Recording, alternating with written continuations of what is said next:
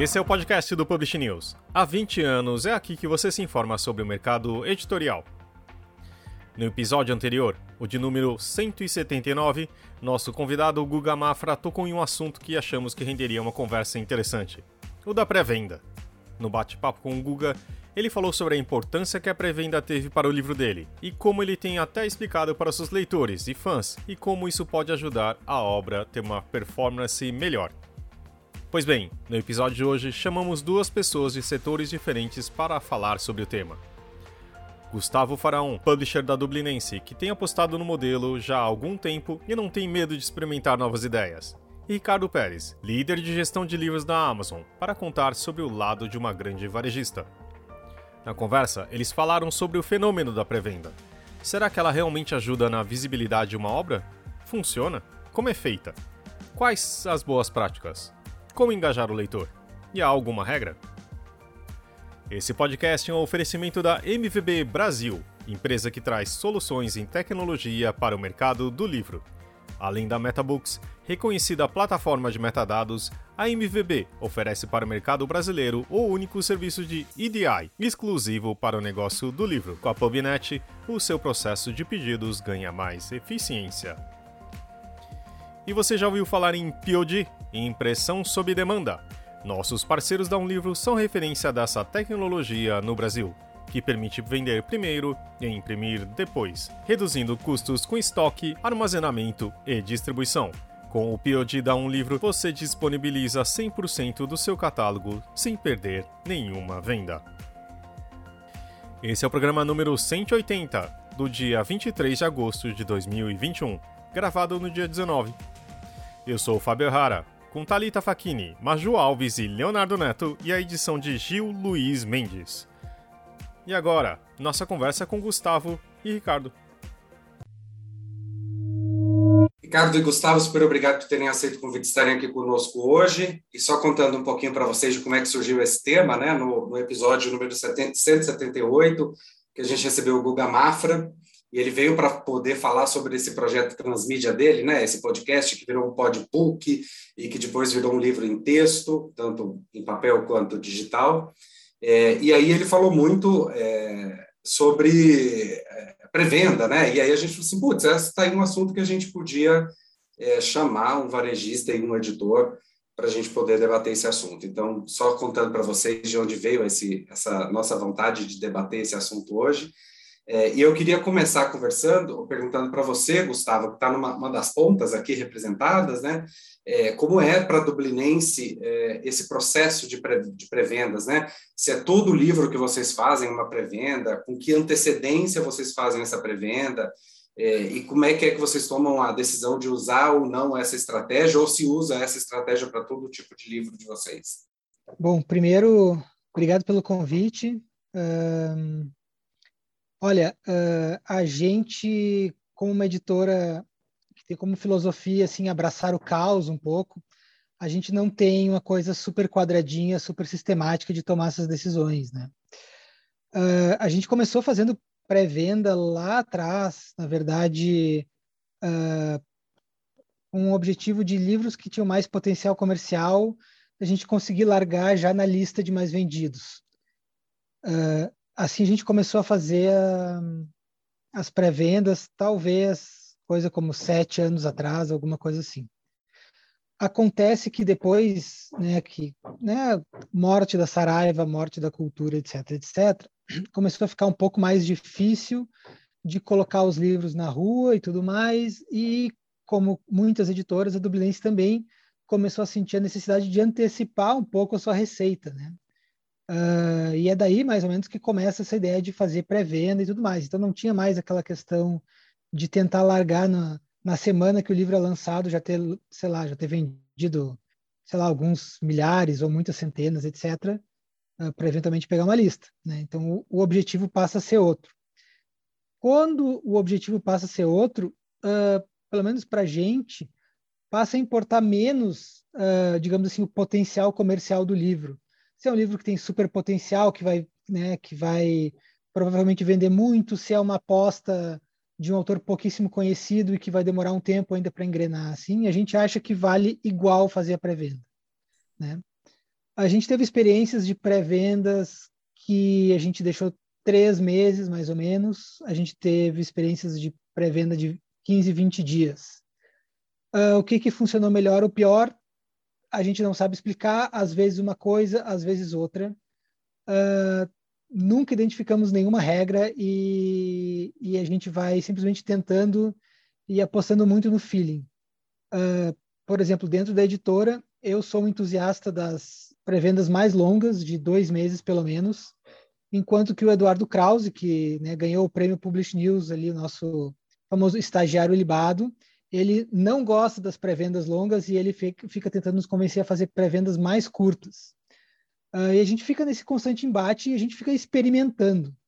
Tá? Então, uh, essa é que é a real da real das realidades. Agora, isso eu estou falando das pré-vendas que a gente faz através do nosso site, né? através da nossa plataforma. A gente também uh, faz bastante né, tentativas de pré-venda com parceiros. Então, Uh, é comum que algumas livrarias entrem também na pré-venda, uh, pré-venda exclusiva uh, para um clube de leitura, ou não dentro do clube, mas pela plataforma de venda de algum clube e tal. Então a gente vai fazendo tudo de acordo com o que a gente acha que o livro tem de potencial e com alguma eventual parceria que a gente consegue encaixar que tenha a ver com o público para aquele livro. Né? Acho que a minha resposta não ajudou nada a ninguém a não ser uh, dar um abraço em todo mundo que está perdido nessa maravilhosa vida de pré-venda, de que é isso, não dá para pensar que tem uma regra que funciona para tudo, pelo menos na nossa experiência. Estão fazendo uma, uma experimentação, né? Isso já conta, pelo menos. Vai que daqui a pouco você tem uma resposta mais concreta. É, assim, o, o mercado do livro, a primeira coisa que a gente aprende é que uh, cada livro é um produto completamente novo e qualquer tentativa de de criar uma regra para ser copiada e seguida é, é só frustração, é uma tentativa vã sempre, né? E a pré-venda, para a gente é um pouco assim, porque a gente já tentou copiar coisas que deram muito certo e deram muito errado e etc, porque tem as nuances do projeto, tem o tipo de autor, tem um autor que é internacional que é mais conhecido, ou então tem um autor nacional que pega super junto na divulgação, tudo influencia para caramba. E tem outras coisas que influenciam, qual é a época, se tem outras sei lá, se uh, outras editoras estão, sei lá, estão fazendo pré-vendas ou ações muito agressivas, tudo vai influenciar. E a gente é muito pequeno, a gente não tem poder de, né, de entrar de voador aí com os dois pés no nada, assim, sabe? Porque não adianta, não adianta a gente ignorar também o, o lugar de onde a gente fala, o tamanho que a gente tem e tal. Então, são muitas variáveis para a gente achar que consegue controlar e tal. A gente, no máximo, vai tentando driblar uma coisa aqui outra ali, e de uma maneira ou de outra todas as pré-vendas para a gente funcionam. Tá? Isso é importante. E, Ricardo, a, Amazon tem uma escala, evidentemente, muito maior do que a dublinense, né? É, e, de repente, você consegue estabelecer modas e é, modas num ponto de vista estatístico, não moda fashion, é, é, de, de, de, o que funciona e o que não funciona, quais são as boas práticas, né, do, do seu ponto de vista do varejo, né? O que, que é que funciona uma pré-venda e, sobretudo, o que não funciona também é importante a gente dizer. Né? Não, legal. Bom, primeiramente, obrigado pelo convite, Leonardo, Fábio, Maju, Talita, Gustavo, prazer estar aqui com você também, é, fazendo essa conversa. E eu concordo bastante com o que o Gustavo falou, né? É, é eu acho que não tem uma. o Gustavo comemorou aqui. não tem uma, uma regra, né? Exata, assim, não é, não é uma ciência tão exata, né? Acho que depende de todos os fatores que ele mencionou, né? Do autor, do tipo de livro, da época, é, enfim, acho que tudo que ele citou, eu, né? eu concordo que são, são variáveis que acabam influenciando, né? E, e, e, também do plano de marketing, né, que a editora tem para aquele livro, né? Então, eventualmente, uma antecipação muito grande sem uma sustentação de divulgação acaba eh, muitas vezes não fazendo sentido. Então, é um fator é, adicional nessa equação. Mas para não ficar na, na, na, resposta, o que a gente nessa resposta sem uma, uma definição mais prática, é, o que a gente geralmente sugere para os editores parceiros é que a gente trabalhe com pelo menos 30 dias, tá? Então, eu concordo com, com o Gustavo quando ele diz que uma pré-venda muito mais longa geralmente não, não, né, não, não, traz as melhores experiências. Claro que há exceções, né? De novo, cada caso é um caso, mas 30 dias é, é uma é a moda, vai, pegando o, a, tua, a tua expressão, Leonardo, que a gente encontra as melhores respostas, tá? Então a gente geralmente tem trabalhado com essa antecedência. Mas, de novo, vocês vão ver vários casos muito diferentes se é, vocês pesquisarem na, no site da Amazon com, com prazos que não, não são necessariamente esses, tá? É, então, é, enfim, acho que do ponto de vista de prazo é isso, né? Ah, você perguntou alguma coisa do que dá certo, do que não dá certo, né? Acho que tem duas coisas aqui para acrescentar nessa, nessa tua pergunta, Leonardo. Uma coisa interessante são brindes, né? A gente vê que estratégia de brindes é uma coisa que, que acaba gerando uma atratividade bem, bem interessante para o leitor, né? Eles atraem pela exclusividade, pelo tempo limitado, pela quantidade limitada, né? É, é então são fatores que ajudam muito na, né, é, é, é, na divulgação e na atratividade do, do livro para o leitor, na pré-venda, tá? Então, acho que é uma estratégia que funciona bastante bem. É, e, e, e, casar o plano de divulgação com o período da pré-venda, né? Acho que a possibilidade de poder fazer isso junto com a editora, né? É, é do ponto de vista do editor, é, o, o, quanto mais, mais é, é, é conciliado esse, esse timing é, esse tempo é de divulgação, mais o livro vai criar é, é, aquele ciclo virtuoso e as pessoas vão conhecendo e, e, a divulgação acaba sendo um papel, tendo um papel muito importante nisso, né? Então, acho que uma outra coisa que funciona bastante bem é conseguir casar um plano de divulgação é, no período da pré-venda que faz com que seja uma crescente, né? Para quando chegar na data de lançamento, aí você de fato está no auge daquele livro, as pessoas super é, ansiosas pela chegada dele e, e, enfim, isso costuma funcionar bastante bem. E do ponto de vista do leitor, né? Eu sou de um tempo que antes não existia isso, né? E até a questão da educação, e o Google também mencionou isso de que por que eu devo comprar antes o livro, né? E, o quanto isso ajuda na vida do livro, do autor etc. Acho que, claro, você tendo essas, esses brindes, etc., sempre vão ajudar. Mas vocês sentem que existe essa. O, o público entendeu o porquê disso também, né? De, dessa diferença. E eu sei que não é exatamente o, o, o campo do Ricardo, mas também, uh, geralmente, a boa prática seria também colocar o e-book nessa também na mesma pré-venda também deixa eu come começar. Vai lá, Gustavo. cara, toda a nossa pré-venda, a gente tem um textinho que a gente coloca explicando o que, que é uma pré-venda e por que, que a pré-venda é importante, tá? Do ponto de vista de uma editora independente, de uma editora pequena que nem a gente. Então, a gente explica essa questão do ciclo de antecipação, né? antecipação da, da, da receita, uh, que, na verdade, né, uh, ajudando, a, ajudando a editora e ajudando, sei lá, a trajetória do livro desde o começo e tal. Na verdade, ajuda que mais livros como aquele acabem sendo publicados, etc. Então, tem um componente, digamos assim, político desse consumo de pré-venda. É um dos componentes, né?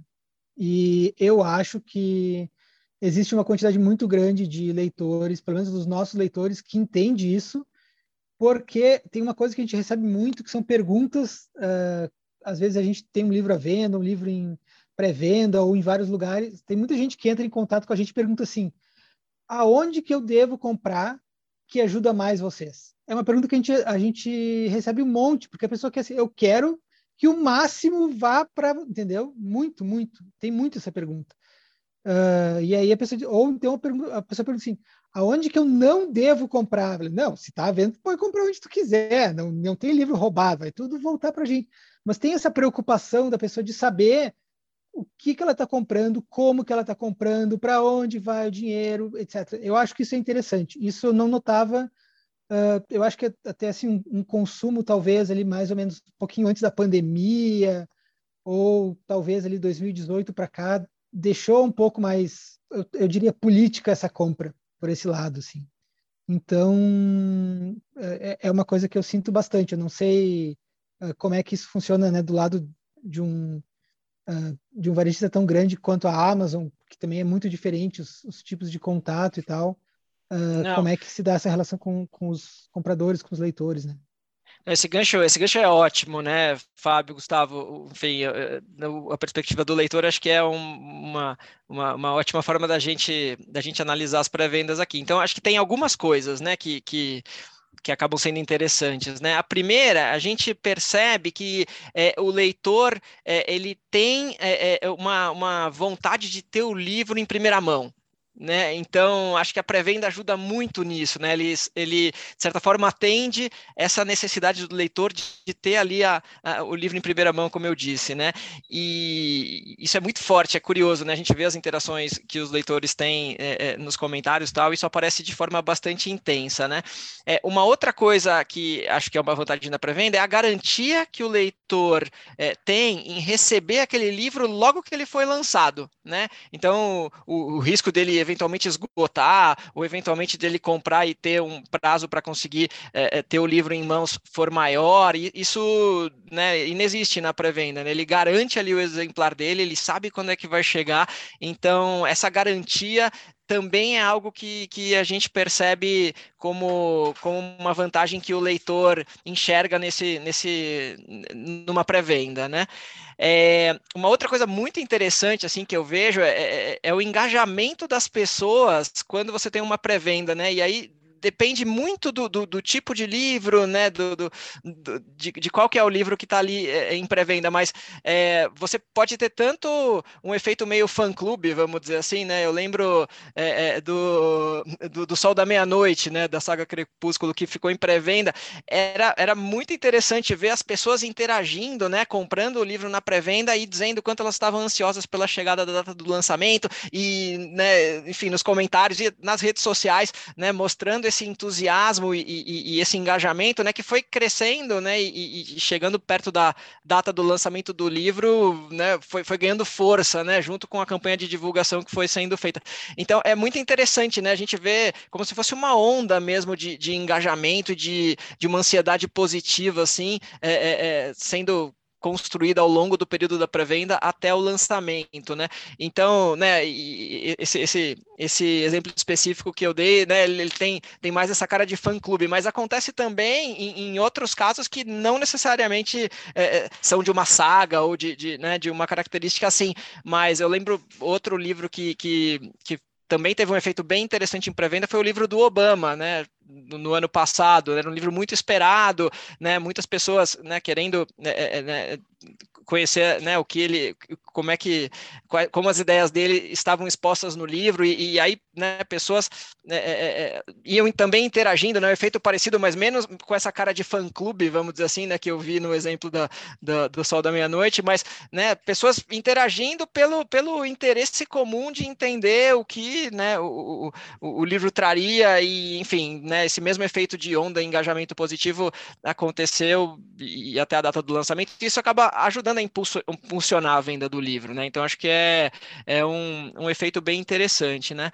E uma outra vantagem que eu acho que é, é importante destacar na pré-venda é a gente garantir o menor preço durante o período. Então, se tem alguma oscilação de preço durante o período de pré-venda, né? A gente tem a política do menor preço na pré-venda, que o leitor vai pagar o menor preço que porventura eh, tenha, tenha ocorrido numa oscilação durante esse período, né? Então acaba sendo uma vantagem também financeira eh, eh, para o leitor, tá? Então acho que tem uma série de, de, de, de, de coisas interessantes que se juntam, né? Enfim, a gente até falou do brinde e tal, que não necessariamente né, é, é, é está em todas as pré-vendas, mas são, são muitos fatores assim que é, é, acabam fazendo a pré-venda um, um, um, momento bem interessante no, no, lançamento, no nascimento de um livro, vamos dizer assim. Uh, eu, eu, esqueci de comentar, eu queria ter, eu, eu acabei esquecendo de comentar essa parte do brinde, que é uma coisa muito curiosa, porque para a gente normalmente funciona muito bem o brinde, né? E a gente vê realmente editoras de todos os portes uh, apostam muito nesses brindes, mas às vezes a gente tenta fazer umas campanhas sei lá, com livrarias e tal, e chega com um brinde, e é engraçado porque é, acontece também a gente abordar e dizer, ó, oh, a gente fez um brinde aqui para essa campanha, não sei o quê, e eventualmente você diz, não, chega de sacolinha, sai, não quero, me dá só o livro, não quero, não me manda, não quero. Então é muito engraçado porque eu acho que tem a ver também com os públicos de cada lugar, de cada livraria, de cada editora, como é que, sei lá, como é que é o, como é que a coisa flui, assim, mas mesmo o brinde que para a gente funciona sempre, tem lugares que não gostam de trabalhar com eles quando a gente vai fazer alguma pré-venda ou alguma ação especial. Eu acho isso super curioso. Só aproveitando, depois... Gustavo, desculpa, claro. antes de mudar, que tipo de brinde é esse, esses que dão certos e o que você que já falaram assim, não quero mais? Cara, o que mais dá saco, eco bag, sacola, sempre sempre dá certo, mas mesmo esses tem, a gente já fez, fez algumas ações, tá? que a pessoa diz, ah, não quero, tipo, para livraria, assim, ah, não vai rolar, nem manda, e não quero. Então, acho bem curioso, mas rola, tudo acontece. Esse é o problema de querer achar uma regra, porque, meu, vai ter, vai chegar no, no momento que não, não, vai, não vai rolar. E, e aí, Gustavo, sobre, Fábio, não, eu ia, te, eu ia te perguntar até, perdão, desculpa te interromper, mas e é curioso, não sei se você nota isso também, mas muitas vezes um, um, um brinde que está dando certo, de repente parece que ele para de dar certo e depois ele volta. Tem também uma questão meio de oscilação, não sei se você concorda comigo, assim, mas, mas acho interessante, é difícil acertar né, exatamente, né? Porque parece que também né, tem esse movimento aí de oscilação, né? Cara, total, totalmente. Eu acho que às vezes as pessoas ficam cansadas da mesma coisa. E às vezes, por exemplo, a gente sempre fez muito marcador de livro, sempre mandou muito marcador de livro. Lá pela Santos a gente parou um pouco de fazer, parou de mandar. Todo mundo começou a reclamar como se o marcador de livro fosse a coisa mais preciosa do universo. A gente voltou, então tá, e é tonelada de marcador para todo mundo. Aí a gente continua mandando. Daqui a pouco o pessoal cansa, joga tudo fora e tal. Então tem realmente essa sei lá, esse espírito do vai mudando a cada mês, cada semana, sei lá, o pessoal vai enchendo o saco. E, Fábio, lembrando outra coisa que tu tinha perguntado que eu acabei não respondendo sobre os e-books, né? Uh, sim, sempre que a gente começa uma, uma pré-venda, sempre que a gente faz, na verdade, o cadastro dos metadados do livro, a gente já começa automaticamente a pré-venda do e-book. Então, a gente faz isso em todos os livros. Uh, eu não sou um grande especialista em e-book, mas o pessoal lá da Bookwire jura que faz altas diferenças e então eu acredito a gente faz sempre. Vou pegar teu gancho aqui, Gustavo, para falar do e-book. É, é, exatamente isso, né? E, e reforço que o time da Bookwire é, é tem dito para vocês. É, a gente sempre recomenda exatamente que o lançamento seja feito né, na pré-venda, é, tanto para o físico quanto para o e-book, né? E, e, e, o e-book acaba tendo a vantagem que é da disponibilidade imediata, né? Então, no físico você ainda vai ter ali um período de entrega que pode, né, enfim, ter, ter, um, ter ali um passinho a mais, vamos dizer, né, no, no, na última etapa, né? No e-book você não tem isso. Então, é, de fato, a gente tem, tem tido experiências bem interessantes de, de, lança, de pré-vendas é, é, com, com físico e e-books. É, é, super. É, uma estratégia muito, muito boa. Enquanto o Gustavo estava falando mais cedo sobre que às vezes os leitores perguntam para ele assim como que eu posso te ajudar por onde eu posso comprar no, no capítulo do no episódio com o Gamafra ele meio que falou a mesma coisa que às vezes ele explica para os leitores para os fãs dele como é a importância da pré-venda e como isso como a pré-venda vai ajudar ele mesmo e a própria editora. E outra coisa, Gustavo, você estava falando de, de como manter o público engajado em todo esse tempo da pré-venda. Eu queria que você falasse um pouquinho sobre a estratégia de marketing da própria Dublinense, que vocês têm um trabalho muito legal nas redes sociais e com o estagiário libado de vocês. É, como é esse trabalho para manter o leitor engajado até esse livro ser realmente publicado e, e, e manter ele ansioso? Esse que acho que é o, o grande enfim, será o segredo de manter o público engajado todo esse tempo? Porque, querendo ou não, tem livros que nem, como o Ricardo falou, que se vende sozinho, que tem lá o próprio fã-clube dele. Mas como criar um fã-clube para um livro que às vezes está desconhecido e que totalmente novo? É, assim, a, a, gente não tem altas verbas de marketing tal, então o que a gente faz é, é produzir conteúdo, ser criativo e fazer coisas diferentes e bizarras, e é isso. E a gente de uns tempos para cá, perdeu completamente a vergonha de arriscar e de ir tentando. Perdeu mesmo, assim, a gente faz as coisas, é, às vezes decide na véspera umas barbaridades e faz e vamos lá. Então, o que, que a gente faz normalmente é, a gente vai uh, contando a historinha do livro até chegar ao lançamento do livro, né? Então, tem o, o anúncio, que é o grande anúncio, que às vezes é precedido, por exemplo, por algumas imagens, uns pedacinhos da capa, que a Luísa Azardo, que é a nossa designer, que é muito excepcional, fase a gente vai largando um pouquinho uns teasers antes para ir aquecendo, digamos assim. Aí tem o dia que a gente revela qual é o livro, então, né, mais um pedacinho dessa história. Depois vai ter o um momento que a gente vai conversar sobre a autora, quem é essa autora. Se o autor ele está disponível de alguma maneira, uh, a gente faz às vezes, né, o, o Krause faz o papo ilibado, né, que é tipo um, um talk show bizarro com, com o nosso autor que a gente está lançando. Então, vai falar mais um pouquinho do livro, daquele jeito engraçado. Então, a gente vai criando coisas para continuamente ir falando do livro. Claro que nesse meio tempo a gente sempre uh, espera e tenta muito que o livro ganhe resenhas e saia na imprensa, e é mais uma desculpa para o livro vai, vai ser. A gente tem para continuar falando do livro, né? Então é isso, é uma, a gente vai empilhando pequenas historinhas para meio que compor essa narrativa, essa história da chegada do livro. Um, às vezes dá muito certo, às vezes, por mais que a historinha seja bem montada e bem contada, acaba, sei lá, não engajando tanto ou não, não chama tanta atenção, assim, mas é mais ou menos como a gente tenta fazer. E claro, às vezes a gente resolve fazer uma coisa completamente diferente, como por exemplo a gente fez agora uma experiência que era uma reimpressão, um livro antigo do catálogo que a gente vai, a gente fez uma edição nova, capa nova, tudo tudo novo. A gente pensou, tá, como é, é um livro bom pra caramba. Pensou, como é que a gente vai chamar atenção, né, num livro que é que não é novo, não é lançamento, que é uma reimpressão. E aí a gente criou uma que é mais uma barbaridade. A gente tenta ser sei lá, sei lá o que, que a gente tenta, mas a gente criou a tag, que é a TEG, que é o títulos que o estagiário garante. Então, é uma venda no escuro, em vez de fazer a pré-venda, a gente, a gente disse, ó, aqui não é assinatura, tu vai comprar uma vez, o brinde vai ser, como a gente diz uh, no Rio Grande do Sul, uma coisa muito chinelona, porque a gente não tem verba para fazer nada, mas vai ser uma coisa muito boa. E a gente pegou e fez uma brincadeira, em vez da revistinha a gente vai mandar uma coisa toda feita à mão pelo estagiário para as pessoas que compraram. E foi um baita sucesso, assim, as pessoas se engajaram, as pessoas vieram uh, conversar sobre isso, um monte de gente comprou.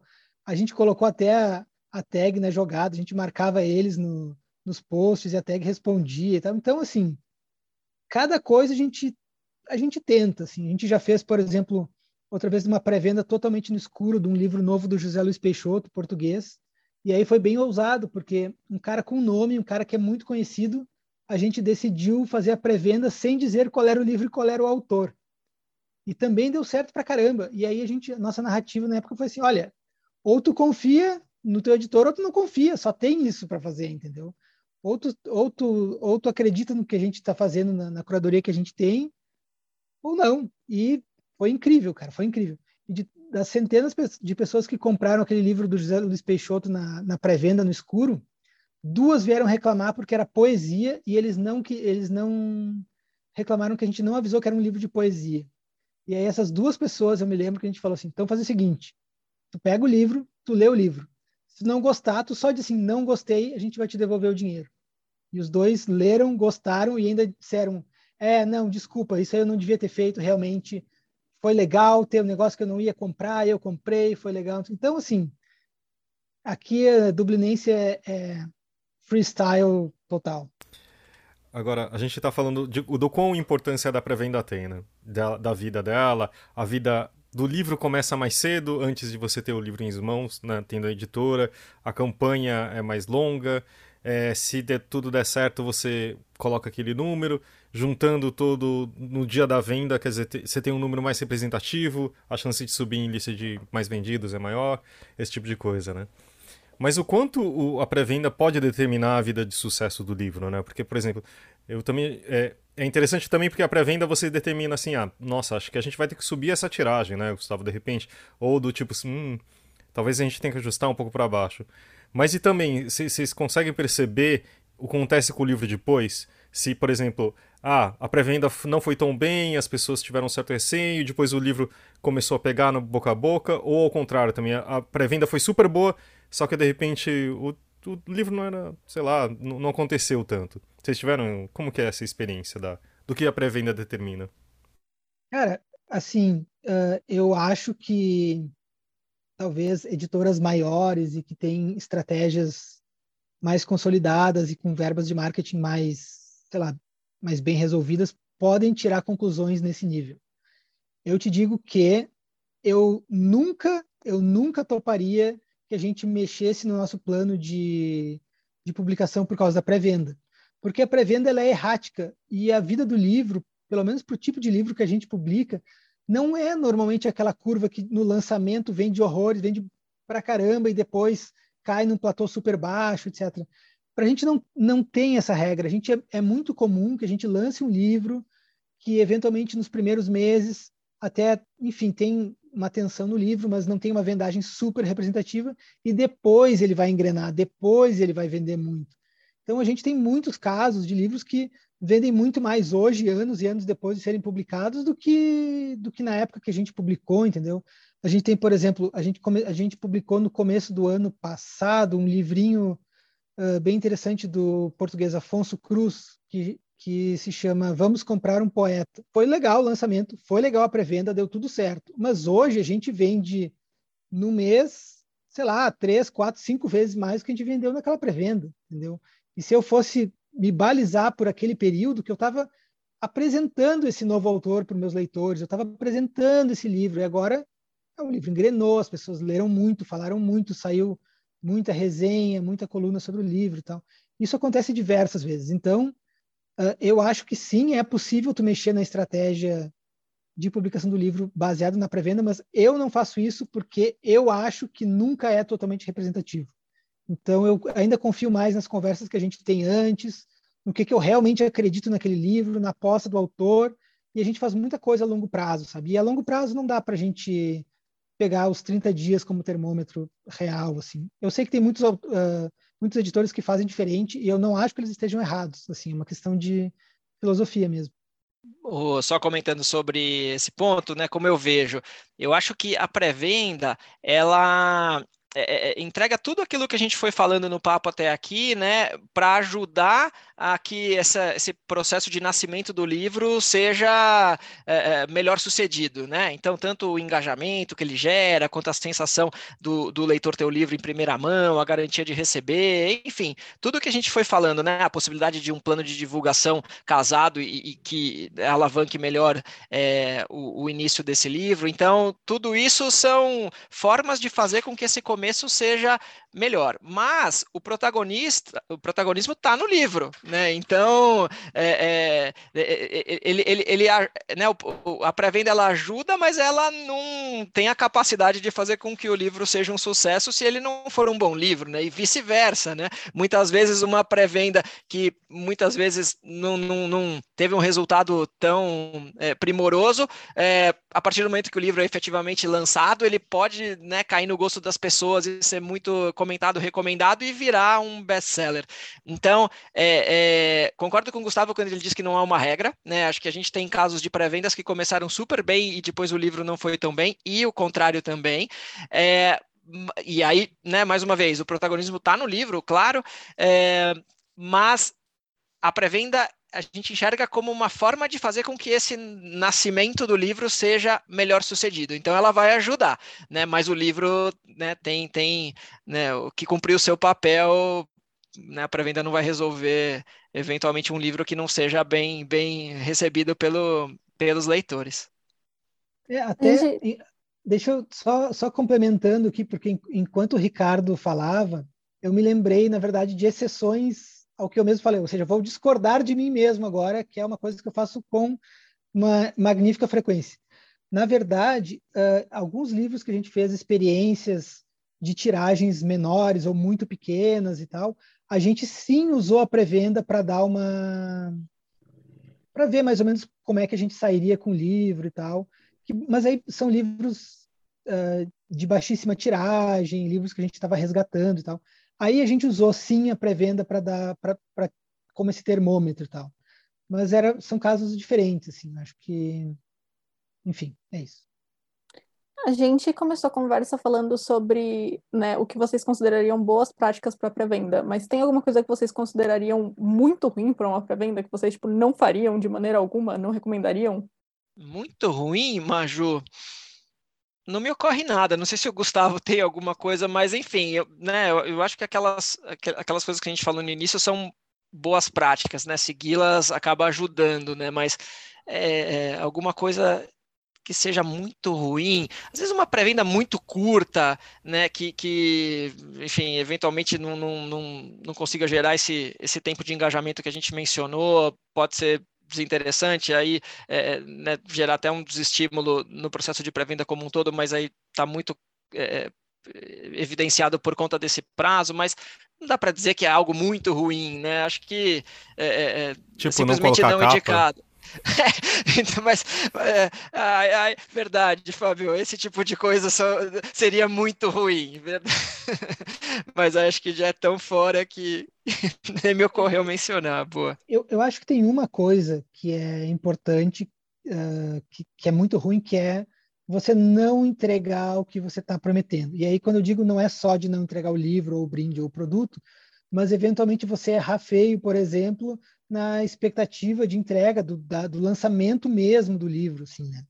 E isso já aconteceu com a gente, já aconteceu com a gente, eh, sobretudo ali no começo da pandemia, porque a gente tinha alguns livros em pré-venda, começou a pandemia, e daqui a pouco ninguém sabia que mundo era aquele que ia acontecer depois de, de março, ali em abril do ano passado, e a gente deu uma travada geral, e aí alguns livros acabaram atrasando, dois livros atrasaram, e aí isso é muito ruim, porque você está prometendo, você cria uma expectativa e é fundamental que a editora né, possa cumprir essa expectativa na pré-venda. Pré-venda é basicamente uma relação de confiança. Você está dizendo para o leitor, ó, oh, você vai ganhar primeiro, você me ajuda aqui, eu te dou o privilégio de receber o primeiro livro, etc. E. Uh, porém, né, uh, isso aconteceu duas vezes no, no, no começo do ano passado, e aí, um pouco pelo nosso, pelo nosso estilo, sei lá, pelo nosso tamanho e tal, a gente sendo sempre transparente, contando o que estava rolando, né? Contando as escolhas, contando as decisões, explicando por que, que a gente ia fazer uma coisa, o que aconteceu. A gente não teve nenhum problema e normalmente nossos leitores e tal são são até, sei lá, bastante compreensivos, próximos, não sei nem como adjetivar assim. E rolou tudo numa boa. Mas quando rolou isso, a gente fica sempre muito preocupado, a gente fica tenso porque a gente sabe que a pré-venda é um compromisso. Né? A pré-venda tem que ser um compromisso. E eu acho que isso que aconteceu com a gente, uh, espero que não aconteça mais, mas eventualmente né, pode vir a acontecer, a gente não está no controle de todas as coisas.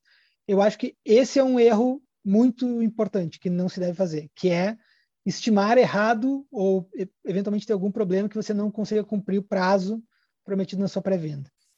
E, Ricardo, é, editores, né, pensando que a gente está falando basicamente com editores e livreiros, editores que queiram é, fazer pré-vendas com vocês na Amazon, é, como, qual que é o procedimento, quem deve procurar, como é que faz, qual o caminho das pedras? Não, legal. É, é o caminho é, acaba sendo nas conversas que o time tem com as editoras, né? Então, nas relações que a gente que a gente tem cotidianas, a gente acaba é, definindo junto com a editora quais são os livros que entram em pré-venda e, enfim. Então, acho que é, é, é o caminho de, de, procurar o time que atende a respectiva editora e, e, e combinar para entrar no ar mesmo. Não tem muito segredo, Leonardo. E você falou de conversar com o time da editora e ver quais livros vão entrar ou não vão entrar, mas você tem tipo uma porcentagem de quantos livros que vocês colocam em pré-venda e quanto vão direto e, e, não tem isso?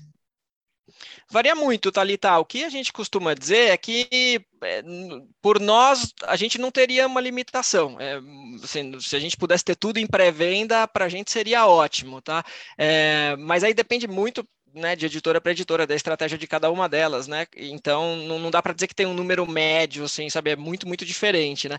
Mas o que a gente procura estimular nas conversas é que né, a pré-venda seja feita para o maior número de casos possível, né? Se dependesse da gente, acho que a gente teria todos os livros em pré-venda. É claro que isso não é viável, mas né, esse, esse é, é o objetivo, né? Por conta de tudo que a gente foi falando aqui mas é, é, depende de novo de cada estratégia da, da, estratégia de cada editora, assim, não é uma regra única. E acho que para terminar o nosso papo aqui, se vocês não tiverem mais alguma, alguma coisa a acrescentar, o é, que acontece quando a editora não entrega o livro na data certa? Bom, do, vou responder aqui do nosso ponto de vista, é. né? Como disse o Gustavo, né? Acho que essa é a pior coisa que pode acontecer Sim. numa relação de pré-venda, né?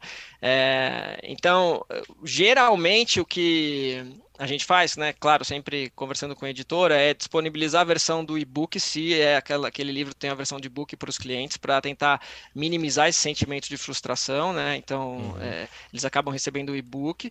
É, e a gente é, é geralmente junto com a editora, define algum tipo de compensação para o cliente, né? Que a gente entende que a experiência não pode ser prejudicada, né? Tudo que a gente falou no início, né? Toda aquela é, expectativa de ter o livro em primeira mão, né? Então, enfim, claro que acaba sendo uma gestão caso a caso, mas é, a gente sempre é, busca tentar entregar a melhor experiência para o cliente, Fabio.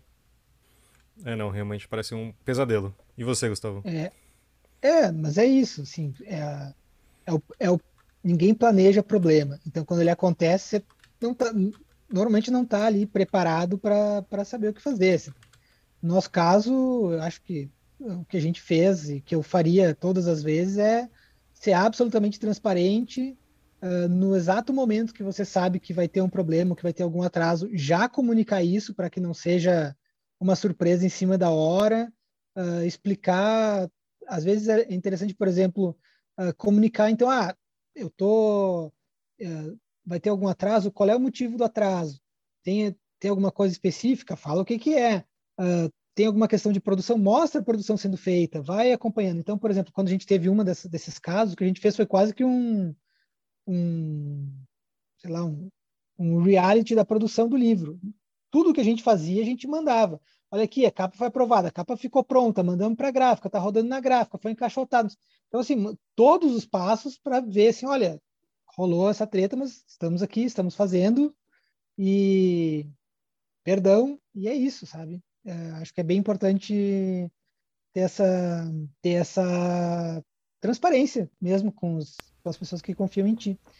E só, só pegando agora, Fábio, que eu, que eu, que eu eu me lembrei de, de fazer um comentário que assim, a gente fala de pré-venda, mas existem tipos de pré-venda, né? E, eu vejo, por exemplo, uh, hoje em dia com os metadados e muitas livrarias, uh, né, uh, extraindo essa informação automaticamente quando você faz o cadastro, isso torna que na prática todas as livrarias, a partir do momento que você cadastra, elas começam uma pré-venda. Às vezes elas nem sabem, mas já está lá em pré-venda, né?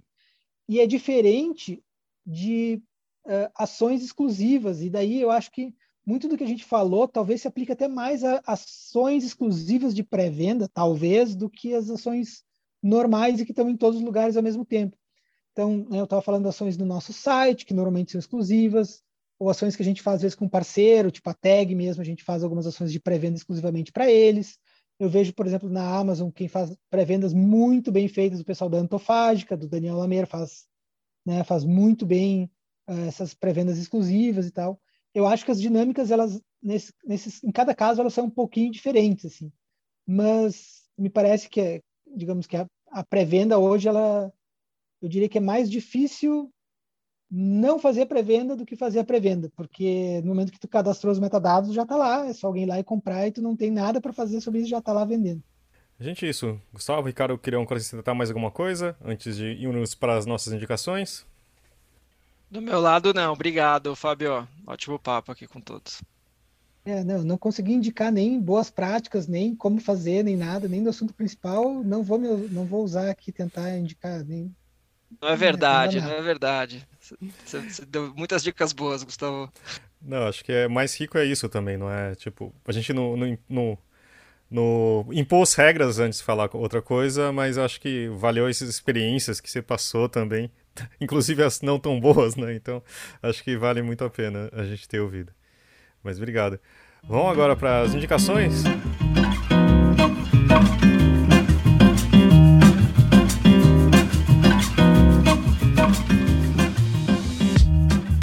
Leonardo Neto, quer começar hoje para manter a, né, a nossa pequena tradição? Vamos lá. É, já que a gente está falando de pré-vendas, o Gustavo falou aí de metadados, né? Eu vou indicar de novo o Publish News Mais, que é a plataforma exclusiva para assinantes do Publish News. Lembrando que lá tem um serviço chamado Próximo Capítulo, que é justamente isso que o Gustavo disse, né? Onde a gente coloca os livros que só vão chegar às livrarias daqui a 45 dias, mas já estão em pré-venda.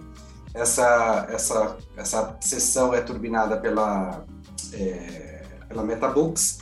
Então a gente pega lá dentro da plataforma da Metabooks os livros que só vão estar nas livrarias daqui a 45 dias e já entrega isso de bandeja para quem for assinante do Publish News Mais. Ricardo, quer fazer uma indicação para gente, por favor? Claro, posso fazer. É, então, primeiro vou aproveitar aqui o espaço para pedir para os ouvintes entrarem no site da Amazon na barra de lançamentos, porque lá tem todas as pré-vendas que a gente tem hoje ativas, então acho que tem bastante coisa legal ali que vai atender é, é diversos gostos dos leitores. Mas para ser mais específico, já que, né, pegando o gancho do Leonardo aqui, que a gente está falando de pré-vendas, eu vou recomendar uma pré-venda, né, que a gente tem no site, que é a série da Roda do Tempo, está sendo relançada agora, né, e todos os livros estão em pré-venda. E além disso, vai ser uma série do, do Amazon Prime Video, então sim, a gente está super ansioso pelo, pelo lançamento e, e, a repercussão inicial tá bem legal. Então fica minha dica aqui. Muito bom. E você, Gustavo? Indica alguma coisa pra gente? Indico sim, indico irem lá no nosso site, que a gente está fazendo 12 anos agora em agosto, e a gente fez mais uma é uma promoção, uma feira meio absurda, já que não dá para a gente se reunir fisicamente. É, é uma feira no qual o nosso famoso estagiário libado fez uma, um standzinho de papelão na sua própria casa e faz lives diárias conversando com os transeuntes virtuais indicando os livros como se estivesse numa feira normal. É uma maluquice, mas funciona lindamente e eu todo dia fico, eu entro lá só para ouvir as conversas que então, quem está com saudade de feira, de bater papo sobre o livro, uh, enfim, foi como a gente conseguiu criar uma maneira minimamente próxima de voltar para aquele mundo pré-pandêmico. E até quando vai? Até 31 de agosto, que é exatamente o dia no qual completamos 12 anos. E, né, é, como, como a gente mesmo uh, fez questão de comunicar 12 anos, pré-adolescente, imaturidade total, e assim é a promoção imatura da Dublinense eu, só, eu faço muita questão que Thalita, Maju e Fábio façam suas indicações, não sejam jabazentas como eu, Ricardo e Gustavo fizeram. Por favor, não me decepcionem. Não, e ainda, Gustavo, tá, fez um, tá fazendo estrago aqui em casa também, eu posso fazer, fazer o quê? Já, tipo, já a Erika, minha esposa já falou assim, ó, oh, tem uns livros aqui, tem. Eu falei, tá bom, vamos lá então, né? Então... Não, não, não, por enquanto não deu certo, Léo. Eu até suportei, é, digamos que eu, continuei com o jabá do Gustavo, mas. Talita, já que você abriu o microfone, conta pra gente. Não, na verdade eu ia comentar, eu ia continuar o jabá do Gustavo, porque antes da gente começar esse episódio, a gente estava comentando sobre a feira da Dublinense, né? Tava comentando que eu adorei o jeito que vocês fizeram o, o estagiário libado atrás da banquinha de papelão. Mas enfim, a minha indicação vai ser outra para não continuar esse jabá. É, eu assisti esse final de semana uma série da HBO, The White Lotus. É, ela é meio bizarra. Tem só seis episódios e conta a história de vários uh, hóspedes de um hotel no Havaí, todos brancos e super privilegiados, que tão, vão passar uma semana ou duas lá nesse hotel. E é, é um show de, de vergonha alheia que você sente de cada um dos, dos personagens, sabe? Aí você fica assistindo, você fica naquela angústia de por que, que eles estão fazendo isso. E, enfim, é, ela, é, ela, é, ela, é, boa, sabe? Você fica o tempo inteiro pensando, meu Deus, é, que vergonha alheia. É boa, eu recomendo. Não vou dar spoilers nenhum dessa série, mas são só seis episódios e já vi que foi renovada para uma segunda temporada. E a, e a ideia é que cada temporada seja, que acho que num hotel diferente, só mostrando como é, como é que é a, a vida bagunçada desses hóspedes que às vezes entram nos hotéis. É isso. Nossa, tem uma coisa que eu odeio, desculpa, mas vou comentar. Eu odeio filme de qualquer tipo de, de vergonha alheia, sabe? Tem comédias Nossa, baseadas é só nisso. Vergonha né? alheia. Eu odeio, eu me sinto mal, assim, tipo, você vê aquela pessoa. Não tem aqueles filmes, bem comédia americana também, que o casal passa a noite inteira se ferrando, depois não sei o que, cada vez pior, cada vez pior, e no final todo mundo feliz, mas eu. Uh, me dá até um, um negócio. Ah, e você, é Maju? Eu tô pensando aqui faz semanas que eu tô lendo a trilogia Grisha, a duologia do Six of Crows. Então eu já indiquei os dois. Não dá pra indicar de novo. Então eu vou indicar um deck de tarô da que é da. Ah, da Isis Editora, se não me engano. Que é o Tarot da Bruxa Moderna. Ele é uma releitura do tarot clássico do Rider Waite, só que só com ilustrações de mulheres nos dias atuais. Então ele é todo adaptado para os dias de hoje. Eu gosto muito desse tarot. Tá bom. Hoje temos indicações bem diferentes, né? Então, eu vou indicar. Ô, Fábio, só, de, de, só porque antes que eu me esqueça, como o Léo nos constrangeu por ser muito jabazentos e tal, agora eu faço questão, eu preciso, é uma questão de honra, fazer uma indicação, uh, um, um, distanciamento completo. Então eu, eu, eu vou. Um, um, quem Uh, assim, às vezes eu passo por momentos que eu não, não consigo mais ler nada, porque tem que ler muito por obrigação, aí chega uma hora que você tranca e, e você precisa dar uma resetada na, no cérebro. E aí, um dos livros que me permitiu fazer isso, que eu achei um, um livraço muito bom, um livro bem pequenininho, editado pela editora Moinhos, uma autora chamada Maria José Ferrada, se chama Cramp. Cramp, o nome do livro. E é um livrinho bem pequenininho e muito, muito bom. E é isso. E veja bem, eu não constrangi ninguém porque eu me incluí, porque eu também fui jabazento. Eu, eu indiquei o PUBG, próprio PUBG News. Ah, Léo, eu conheço essa estratégia aí. Eu conheço essa estratégia de se colocar aí na crítica total aí. Então agora, agora já me redimi, já me redimi. É, eu, eu, mas na verdade, Léo, eu não vou conseguir fazer isso.